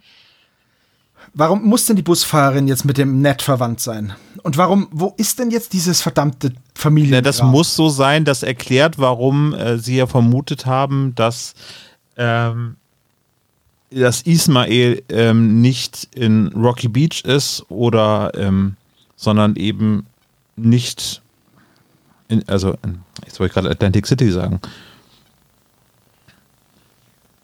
Dass er da einmal ist, als sie ihn anrufen und er nicht zur Hilfe eilen kann, weil er gesagt hat, dass er eben nicht in Rocky Beach ist. Ja, aber er sagt doch auch schon, dass er Ruby Follow macht. So, dass er, dass er den verfolgt, dass er die verfolgt. So, und er verfolgt die halt. Und er Ja. ist denen jetzt bis nach Arizona gefolgt. Ja. Ja. Ich frage mich jetzt auch, woher, also wie die da so schnell hinkommen konnten nach Arizona, weil ähm, der Mason hat ja davor, davon erst vormittags einen Tag zuvor erfahren. Sagen wir um 10 Uhr am Tag zuvor. Aber eine private äh, Maschine. Er hat, er, einen, er hat einen Kumpel, der irgendwie eine kleine Maschine Ach, und der hat die rübergeflogen, ist zurückgeflogen und hat jetzt die drei Fragezeichen geholt, oder was? Ja, nee, die hat ihn ja abgeworfen sogar. Ach so. Ja, okay, mit so Versorgungspäckchen. Und wie ist dann, Genau. und wie ist dann Nathan dahin gekommen? Der ist, hat sich an den Kufen festgehalten, oder was? An den, am Fahrwerk. Das ist doch alles zeitlich irgendwie total wischiwaschi. Ja, gut. Ja, Wusste ja nicht jeder Bescheid, dass da die Sebo-Polizei vorbeikommt und sagt, nein, nein, nein, nein, nein, das geht aber so nicht. ja aber Aber, stört Se- mich. Das aber stört Sebo mich hat halt. schon recht, das ist alles ein bisschen sehr schräg. Im, Das, im das passt doch alles nicht so. Ja, aber So. ihr wisst doch, dass ich grundsätzlich eigentlich immer versuche, eine Drei-Fragezeichen-Folge vor euren gehässigen Zungen zu schützen. Ja, ich. Ja, du okay, immer also auf pass der auf. Von, Seite, von San stimmt schon. Diego, okay, von San Diego bis zum Pima Airspace Museum braucht man sechs Stunden. Aber mit dem Flugzeug? Mit dem Flugzeug kann ich es leider doch hier. Mit dem Flugzeug drei du Stunden zehn. Charter, nicht Linie. Ja, Linie drei Stunden zehn. Charter weiß ich nicht. Kostet auch nur 135 Euro. Wie oft umsteigen? Na, durchfliegen. musst halt, also, das Flugzeug fliegt eigentlich weiter nach Texas, du musst halt rausspringen. Die- Fallschirm kostet doch, geht doch. Ryanair. Naja, aber ich find's halt. Ja, okay, von der Zeit her passt's. Aber ja, naja, okay. Dann habe ich nichts gesagt. Dann passt's von der Zeit, aber trotzdem finde ich das alles ein bisschen hoppla hopp jetzt. Es ist sehr holter die Polter. Aber Sebo, ähm, ne, bevor wir jetzt gleich zum Fazit kommen, vielleicht kann ich dich ja mit einer kleinen Anmerkung zur Buchhandlung äh, besänftigen. Weil du sagst ja immer, dass Peter eigentlich nur Angst hat, wenn es um was Übernatürliches geht. Und sonst, ähm, Sonst ist er die- tough as nails, ja. so, und sonst ist er, ist er super mutig. Und ich glaube, Astrid äh, Vollenbruch sieht das exakt genau wie du. Denn sie hat äh, äh, Peter, als er da im Meer ist, sich wundern lassen, was er doch für ein komischer Angsthase sei.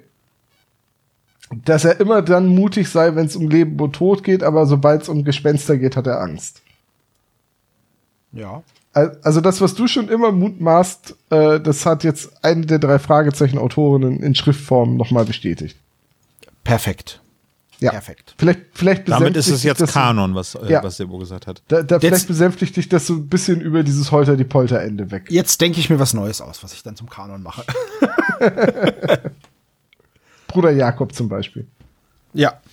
Naja, gut, okay. Also, und dann kommen, dann sind wir jetzt am Ende nicht nur des Falls, sondern auch am Ende unseres, unseres Adventskalenders ähm, für dieses Jahr und wir am Ende der Folge. Wir sind eigentlich durch. Ja? Naja, Fazit und Klischee-Koeffizient. Ja, ja, ne? klar. Dann, dann, wenn du doch, dann fang doch mal an, Olaf. Was ist denn so dein Fazit? Also jetzt erstmal nur zu der, zum Teil C der Folge.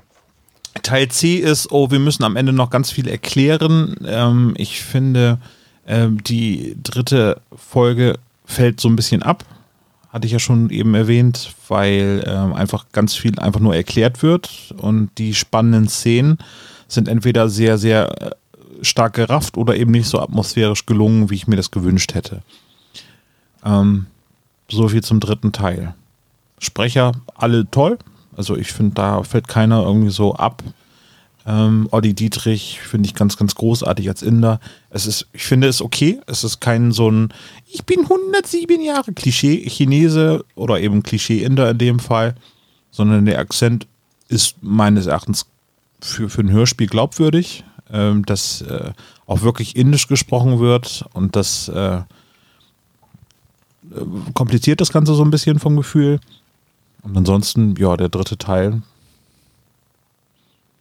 bringt es halt zu Ende. Nicht so spektakulär, wie ich es mir gewünscht habe. Ja. Soll ich jetzt gesamt auch noch das Fazit machen?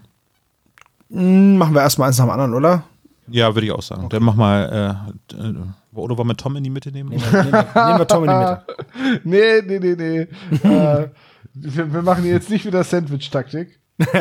Ja gut, dann, Wobei bei dem Sandwich wäre ich wenigstens der gute Belag und ihr wärt das langweilige Brot. Du Aber hättest viel Mayonnaise. Du wärst das, du wärst das Idiot-Sandwich. Aber gut, ähm, dann sag ich es. Ich kann mich Olaf in weiten Teilen oder fast in allem einfach nur anschließen. Es ist halt jetzt, am Anfang wird halt so, die ersten zwei Folgen wird gesagt so, oh, alles ganz, ganz geheimnisvoll, mu. Und dann musst du ja das alles erklären. Und dafür ist Folge 3 da.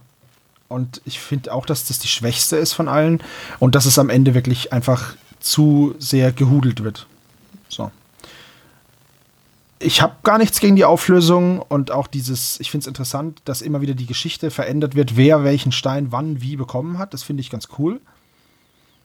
Aber ich finde, dass Anudara, die eigentlich so omnipräsent ist die ganze Zeit, die ist dann am Ende total farblos. Die spricht ja nicht mal wirklich. Ähm, nee, die räuspert sich zweimal und ja. spricht einmal indisch. Äh, genau. Mason und Anudara haben keine Konfrontation miteinander. Das ist auch ganz komisch.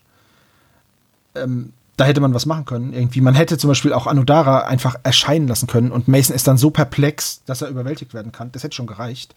Stattdessen finden die nicht zusammen statt. Das finde ich schade. Und äh, dass am Ende eine Verbrecherin dafür belohnt wird, dass sie eine Verbrecherin ist, das finde ich auch irgendwie. Ja.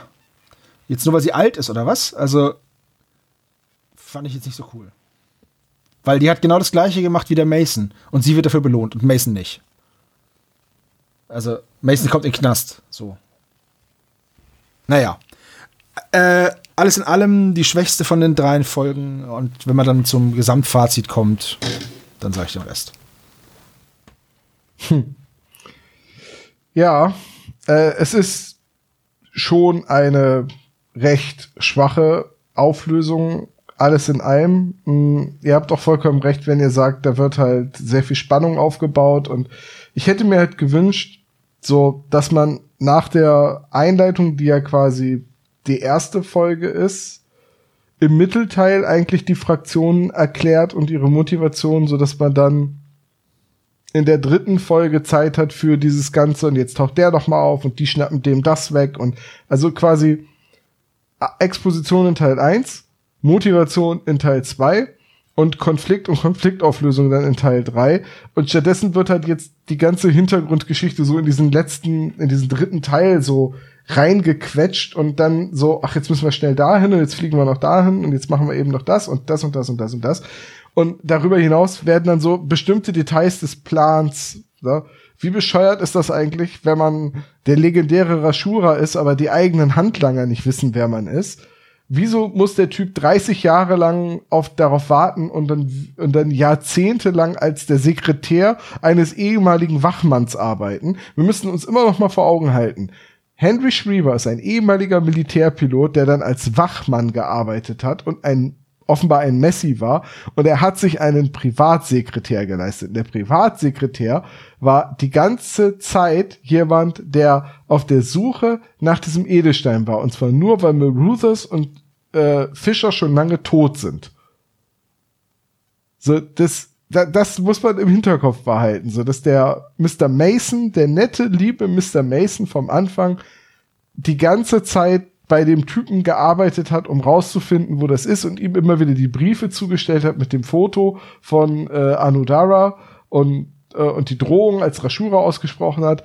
Und am Ende soll er ihn dann zu Tode erschreckt haben. Ja, im, im, im Buch wird es dann auch noch erklärt, dass Fußspuren vorm Fenster gefunden wurden, die dann aber nicht näher untersucht werden konnten, weil der Abtransport des Flugzeugs alles kaputt gemacht hat.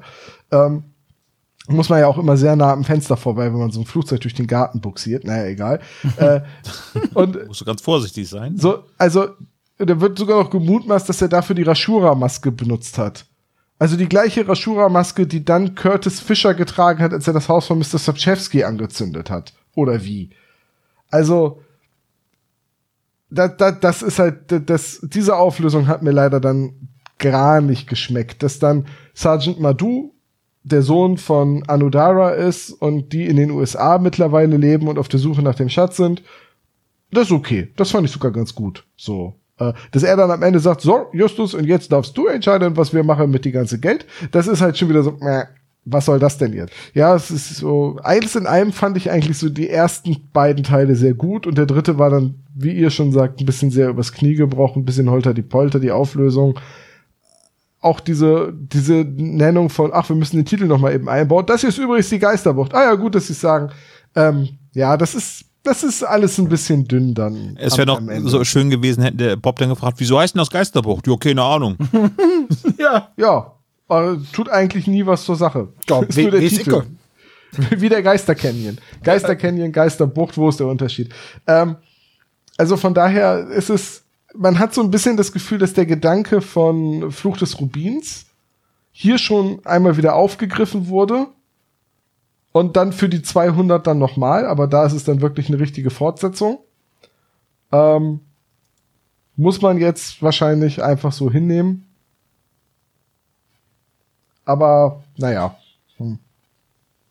Also, das ist eigentlich auch mein Fazit für die 150 so. Es ist zu zwei Dritteln eine echt gute Geschichte. Die Auflösung ist leider nicht die beste. Ja, eigentlich, wenn wir, wenn wir so dieses Gesamtfazit jetzt da anhängen, die Geschichte fängt ganz cool an und nimmt dann auch Fahrt auf, aber das Ende ist halt einfach antiklimaktisch. Das ist halt einfach so vor der Wand gebrettert einfach. Ja, kann ich mich auch anschließen.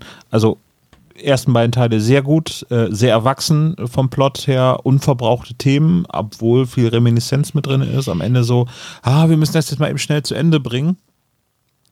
Ich würde jetzt nicht sagen, dass es die sechste Staffel von Lost oder Game of Thrones Staffel 8 oder so, wo alles versucht noch am Ende ähm, versucht wird aufzulösen.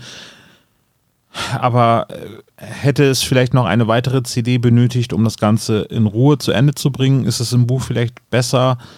Oder ist es jetzt einfach so, okay, um es jetzt nicht noch zu kompliziert, noch komplizierter zu machen, einfach so, dass wir das jetzt einfach eben alles auflösen und am Ende das Ganze ein bisschen beschleunigen. Vielleicht ist es dann okay so. Insgesamt würde ich dann, genau, guter Anfang, guter Mittelteil, am Ende so mittelmäßig zu Ende gebracht, würde ich bei so als Schulnote jetzt von einer 2 minus sprechen. So.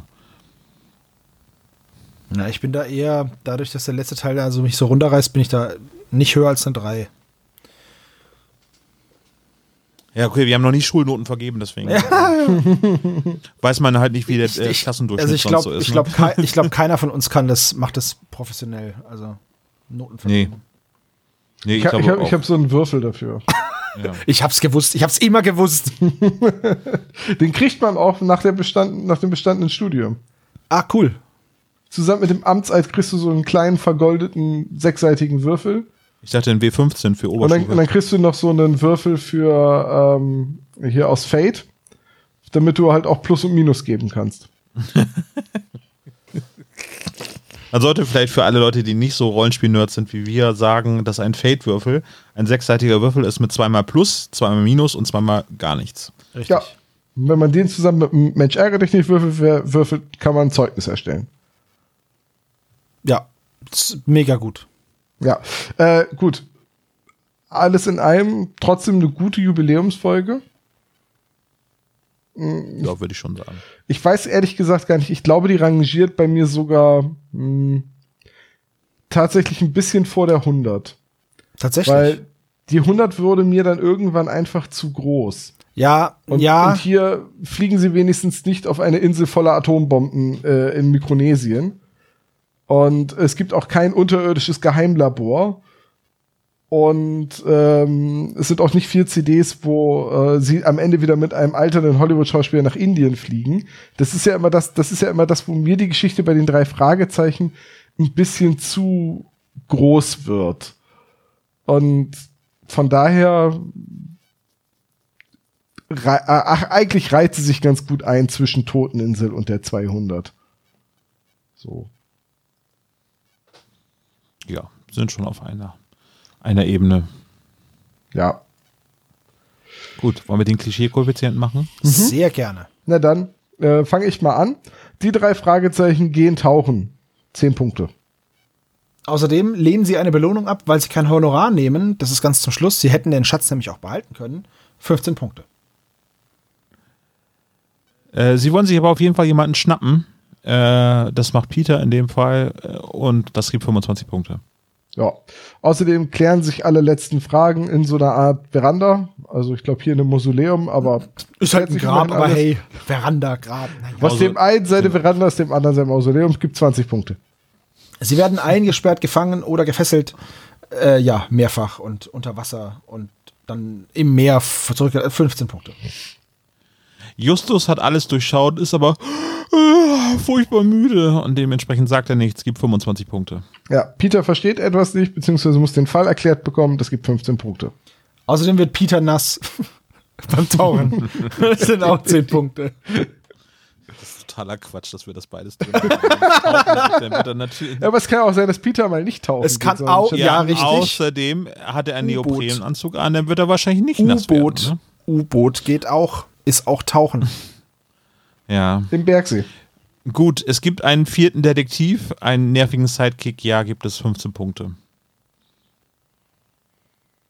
Achso, bin ich dran? Ja. Ähm, Es gibt einen Rätselvers, beziehungsweise es gibt einen, einen Code, die Geheimnachricht und am Ende dann wieder die Kombination am, am Schloss. Das sind 20 Punkte. Es geht natürlich um versteckte Schätze und damit gibt es auch wieder 20 Punkte. Das sind auch Diebesgüter. Und es sind Diebesgut. Und im Endeffekt ist es das Erbe einer Diebin. Also es müsste eigentlich 60 Punkte geben. Aber wir, aber wir geben nur 20. Überraschenderweise haben die Waffen, die haben Harpunen, die haben Maschinengewehre, die haben Faustgranaten und alles Mögliche. Ich weiß nicht, was sie alles mitschleppen. Mörser. 20 Punkte. Am, am Ende Mörser, hat ne? Mr. Mason auf jeden Fall eine Pistole aus dem Nichts. Ich glaube, er hat auch einen taktischen thermonuklearen Sprengkopf, aber na gut. Die gute alte Pistole aus dem Nichts. Achso, ja, ähm, er hat zwar eine Waffe, aber er wird dann trotzdem mit einem Kinnhaken von Ishmael niedergerungen. Das gibt dann nochmal 20 Punkte. Genau, Ishmael ist zwar vorher gerade am Verdursten, aber nach ein bisschen Wasser richtig zack, boing. Der Auftraggeber ist der Böse, ja, natürlich. Mr. Mason hat ja die drei Fragezeichen über Umwege mit einem gefälschten Brief äh, beauftragt. 15 Punkte. Ja, oder? Titus flext zur Abwechslung mal. Einfach, dass wir auch was haben, was Titus macht. Er flext. Was macht Titus denn eigentlich? Der flext sich ein. 25 Punkte gibt es dafür. So, wir haben keine Visitenkarte, die hatten wir schon. Und somit kommen wir auf einen Gesamtklischee-Koeffizienten von 270 Punkten. Ja, das ist jetzt tatsächlich so eher Mittel, ne? Das ist tatsächlich eher so Mittel nach dem neuen Klischee-Koeffizienten. Ja. Ja, gut. Äh, nun, dann Machen wir einen Haken dran, oder? ja. Tom, weißt du was, Sebo? Wir holen jetzt Dr. Knobel, machen den betrunken und vielleicht stellt er dann einfache Fragen, dann haben wir es hinter uns. Oh, und dann sperren wir ihn in einem Flugzeug ein. Ja. In einer eine Douglas Skyrider. Oh nein, habt ihr das gehört? Habt ihr das gesehen? Das, das kann doch nicht richtig sein. Ein grünes Mikrofon. Das muss doch, das kann doch nur eins bedeuten. Genau, hier kommt Dr. Knick. Hallo Dr. Knobel, willkommen bei uns in der Podcast-Zentrale. Bist du der Ich hoffe- Weihnachtsmann? Ich hoffe ja nicht. Ich bin gerade durch ein Zeitloch gefallen. Warum ist Olaf ein Baby? Warum bist du ein Hans Wurst? Warum ist Olaf ein gemeines Baby? Und seit wann sind wir beim Du? Babyboss. Se sehen, Sie das, sehen Sie das ihm nach, er hat halt heute Mittag nicht geschlafen. Wollen wir vielleicht anfangen mit dem Quiz, bevor es noch weiter äh, den Bach Bevor es schlimm wird, genau. Ja. Bevor das Quiz so nachlässt wie die Folge. Ja, das ist das letzte Quiz des Jahres. Oh. 2020 hat also auch etwas Gutes. Aber bald wird auch ein neues Quiz aufgenommen werden. Das erste Quiz des Jahres 2021. Aber bis dahin Oh. haben wir einen Moment des Friedens verdient. Ja, Ich finde auch. Also machen Sie hin. Je früher der Moment des Friedens anfängt, desto besser. Frage Nummer 1. Welcher der Pokerspieler wird Ahab genannt? Die richtige Antwort ist John Fisher. Und Deswegen habe ich es nämlich jetzt. das haben alle drei richtig. Er ist der Älteste und wird deswegen Ahab genannt. Und Ahab war auch ein Fischer. Ja. Ja, aber ein ja, Wal ist ein ja. Säugetier, also eigentlich sind Säugetiere. Machen Sie weiter, das, es wird schmerzhaft. Uh. Frage Nummer zwei. Wo wir gerade bei Moby Dick sind. Wie heißt denn das Schiff von Captain Ahab? Ach du Schande, wie heißt das denn? Das ist irgendwie total. Klingt so ähnlich wie ein Vogel. Hat aber damit überhaupt nichts zu tun. Null, aber es klingt so ähnlich wie ein Vogel. Ähm, Olaf, bist du durch?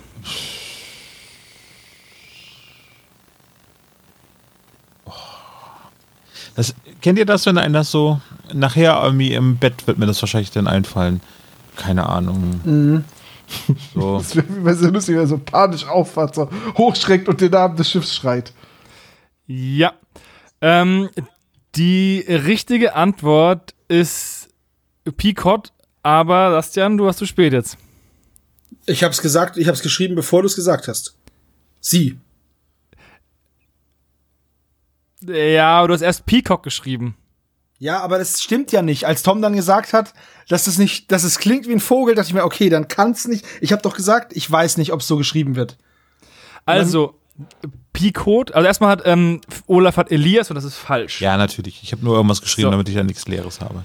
Die, also Picot ist ein, der Name eines Indianerstamms an der Ostküste Amerikas und hat nur entfernt etwas zu tun mit dem Peacock, dem V aus der Aussprache her. Ja, deswegen. Weil heute Weihnachten ist, gesagt hat, weil heute Weihnachten ist, gebe ich dem Sebastian den Punkt, auch Ich wenn hab ich doch das auch Gefühl das- habe, dass er gemogelt hat. ich hab's doch auch richtig. Ich glaube, der Elias übrigens ist dieser alte Mann, der vorher gesagt hat, nein, jagt nicht den weißen Wal. In der Kneipe. Mhm. Habt ihr eigentlich zur Vorbereitung auf dieses Hörspiel Moby Dick gelesen? Nein. Ja, na, na klar. Ich kann es nur wieder sagen, ich habe Moby gehört ein bisschen. Ich habe mal den Ich hab Film alles- gesehen. Ich habe alles von Herman Melville gelesen, einfach nur zur Sicherheit. Das ist sehr gut, Sebastian, weil ich frage nämlich noch explizit zu dem Werk von Herman Melville. Ich, ja, ich sag, dachte ich mir schon, ich hasse sie abgrundtief. Das Witzige ist, ähm, er hat eine eigene Bibliografie-Seite auf Wikipedia. So viel ist es anscheinend. Wisst ihr eigentlich, dass bei der Verfilmung von, Gre von mit Gregory Peck von 1956, dass das Drehbuch geschrieben wurde von Ray Bradbury, der damals dann mit Fahrenheit äh, 541 berühmt wurde?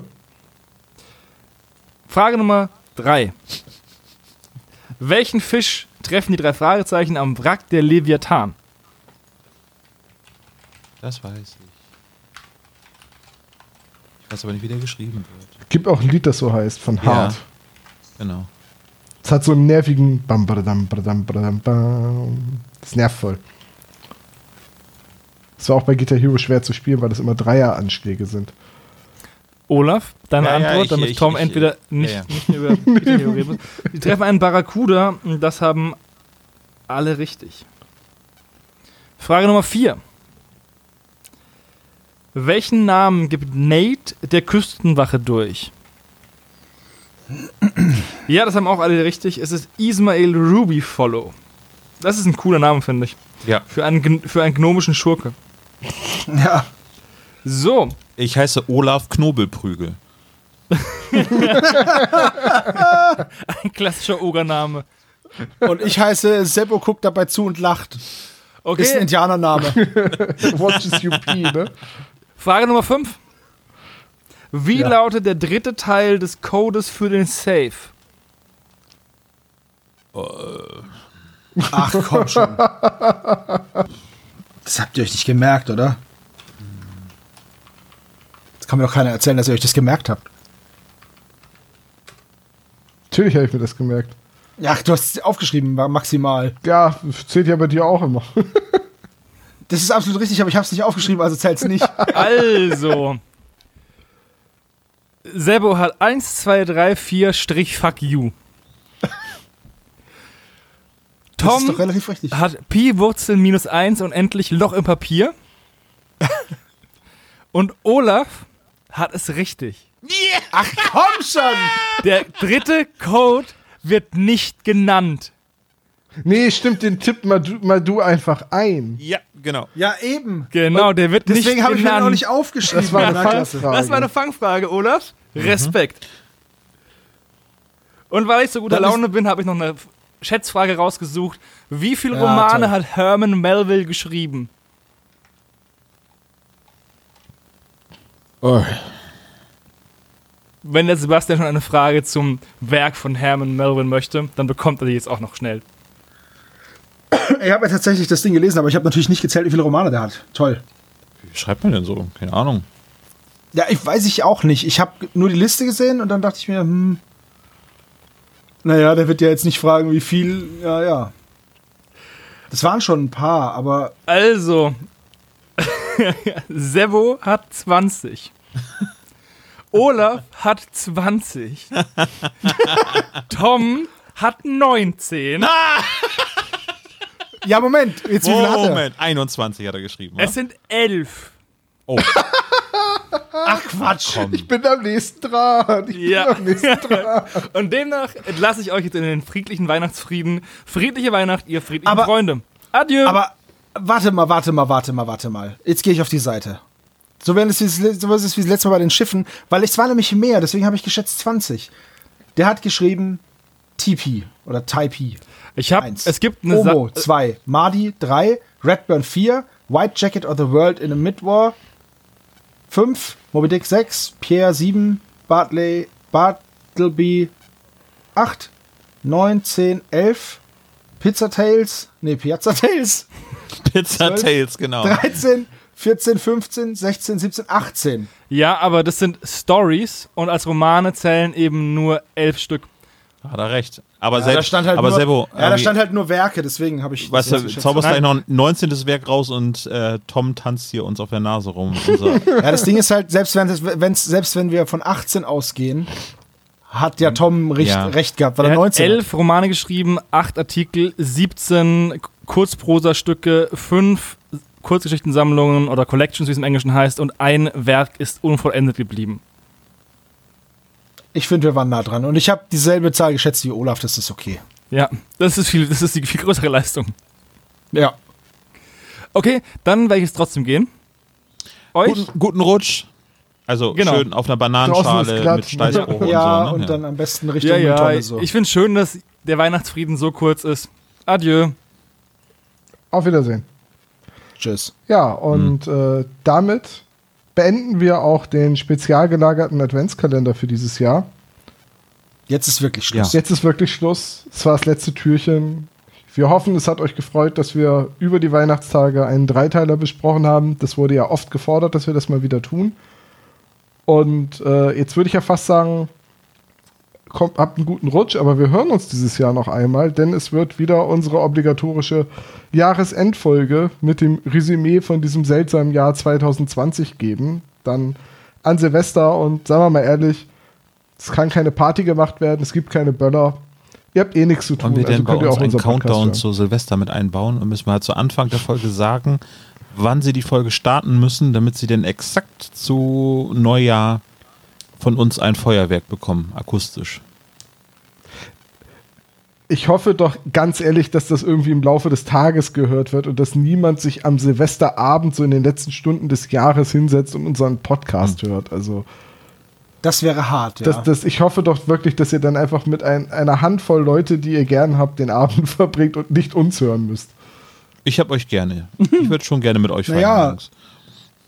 Ich hab euch auch gerne. Ich, ich freue mich auch auf unsere, au- auf die Aufnahme Ja. unserer Jahresendfolge. Auf die freue ich mich jedes Jahr. ja. Ähm, das wird großartig, aber ich hoffe trotzdem, dass die Leute an Silvester was Besseres zu tun haben, als uns zu hören. So, darf ich jetzt schlafen gehen? Absolut richtig, ja. Ich habe Ja, so geh, viele komm. Ja, vorbereitet. schlafen. Und äh, Tom, ich würde sagen, ich weiß, ihr wart so tapfer, ihr beiden. Und äh, Tom, ich würde sagen, wir bauen jetzt noch die Lego-Eisenbahn auf, oder? Oh ja, voll die Oh. gute Idee. Und die Westernstadt. Und Joe Freeman. Ah, das wird so gut.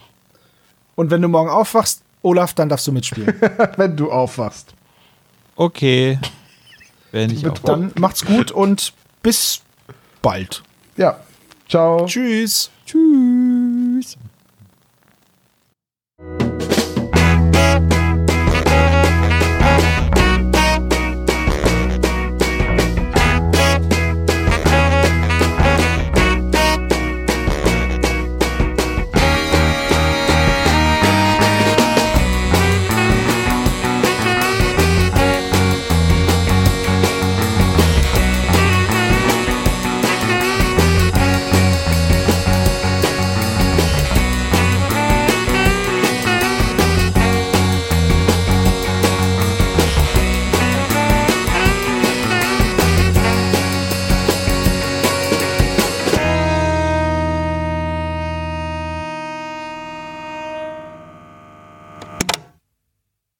Das war der spezial gelagerte Sonderpodcast. Ihr könnt die Jungs unterstützen über patreon.com slash spezialgelagert oder über paypal.me slash spezialgelagert. Der SSP bedankt sich recht herzlich bei Dr. Orgel für das tolle Intro und der Station Voice Heinz Kreinbaum. Der SSP ist ein Hobbyprojekt und steht in keinem Zusammenhang mit Kosmos oder Europa. Ihr findet den SSP auf Facebook, Twitter und Instagram jeweils unter Spezial gelagert sowie auf YouTube. Außerdem könnt ihr die Jungs auf dem SSP Discord-Server antreffen. Alle Links findet ihr natürlich auf der Webseite spezialgelagert.de. Bis zum nächsten Mal.